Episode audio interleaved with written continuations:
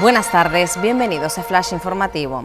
Prosigue la sismicidad de La Palma con más de una decena de terremotos, dos de ellos sentidos por la población. El Instituto Geográfico Nacional ha informado de que se aprecia una intensa degasificación en el edificio volcánico de Cumbre Vieja, sin aparentes deformaciones asociadas a la erupción que se dio por finalizada oficialmente el pasado 25 de diciembre. Los rastreadores militares canarios han intervenido en 36.000 casos positivos de coronavirus.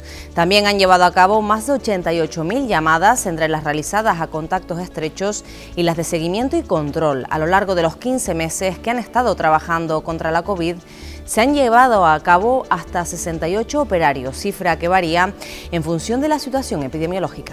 El Ayuntamiento de Santa Cruz de Tenerife cancela los dos conciertos de Sabandeño y Cantadores previstos para los días 29 y 30 de diciembre. Así lo ha confirmado este lunes el concejal Alfonso Cabello debido al nivel de restricciones sanitarias decretadas actualmente en la isla que impiden, entre otras medidas, la organización de actos multitudinarios. La camiseta blanquiazul del centenario desata la locura.